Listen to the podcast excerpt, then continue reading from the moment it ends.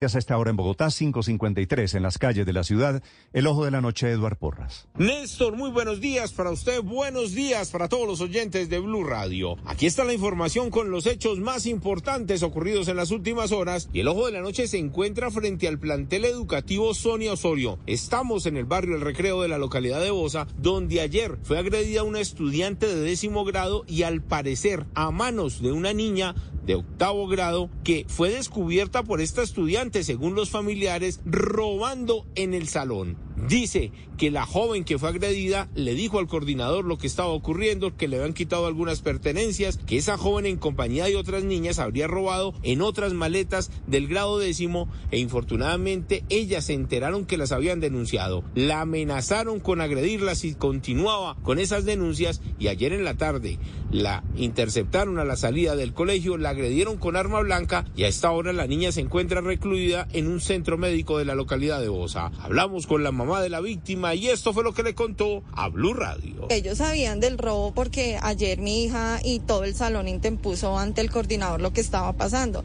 Ahora no es la primera vez que en ese colegio apuñalan a una niña. O sea, ya han habido muchísimas cosas que están pasando en el colegio y yo veo que nadie toma como, o sea, las medidas porque mire, o sea, si a mi hija, Dios no lo quiera, le hubieran dado la esta más, la matan, porque fue en el cuello. Dicen los familiares de la joven agredida que además de las niñas que están en el mismo plantel educativo, otras menores de edad estaban a las afueras del colegio y entre todas la golpearon en reiteradas oportunidades, pero infortunadamente una de ellas tenía un arma blanca y fue esa la que provocó las tres heridas que tiene en su cuerpo y la que tienen a esta menor recluida en el hospital de Bosa. La Policía Nacional manifestó que sabe y tiene conocimiento de esta situación, pero infortunadamente ningún ente, ninguna autoridad estuvo acompañando durante la noche este proceso, así que no hay una denuncia en curso y a la mamá le dijeron que tendría que acercarse a una URI en compañía de su hija para que así comenzara el proceso de investigación. Esta madre, que es cabeza de hogar, tiene a sus tres hijos estudiando en el mismo plantel educativo y ahora ninguno va a volver por obvias razones porque temen por su seguridad y le pide por favor a las autoridades competentes, tanto del colegio como a la